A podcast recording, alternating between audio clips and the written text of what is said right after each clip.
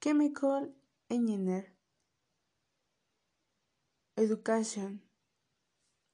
Training to become a chemical engineer involves subjects such as mathematics, calculus, trigonometry, algebra, and geometry, along with a thorough understanding of scientific topics such as physics, chemistry, and biology.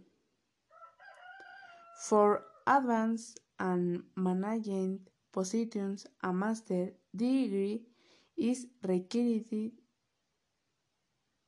On the other hand, chemical engineers interested in conducting academic or independent research of have picked these places to work. The labor field of the profession is key word and in high demand in many industrial sectors, including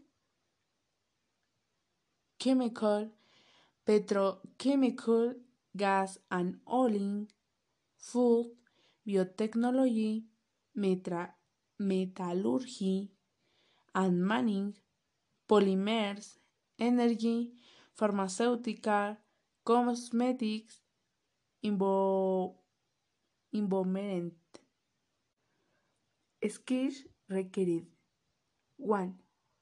Ability to think and perceive the world in the form of images. Presenting 6. Direction and spatial relationship. 2. Ability to reproduce, observe objectives with the mind. 3. Ability to create graphic design, paints, sculptures, plants, cartoon, and all kinds of drawings. 4. Ability to anticipate the consequence of spatial change and participate and imagine how and objectives the undersong some some type of change can vary. Duties and responsibilities. 1. Design of chemical process. 2. Develop technology, procedures, and process. 3. Analyze manufacturing process. 4. Select equipment and elements of the production process. 5. Model chemic um, 5. Model chemical process. 6. Apply coding of economic engineer. 7. Run industrial plants. 8. Determine the final distillation of the waste and byproducts of the process. The most difficult. If you wonder if studying chemical engineer is difficult, the answer for this word are attentive to the things and curious about everything that surrounds them, read and listen is no.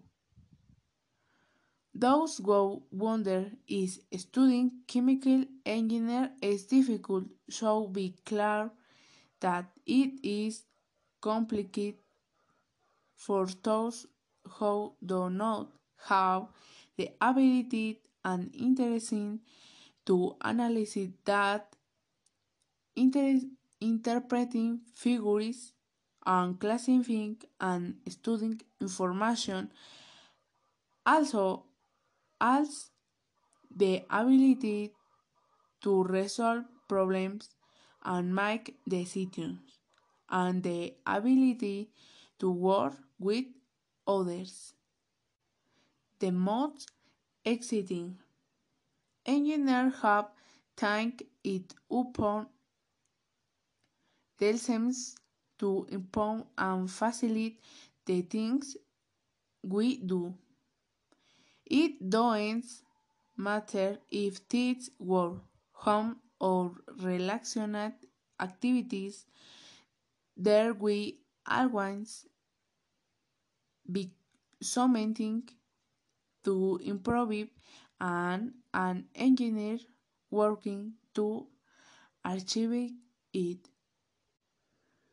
Salary On average, a chemical engineer earns from 6 to 10,000 Mexican pesos per month, and salaries with the highest positions are 41,000 Mexican pesos per month.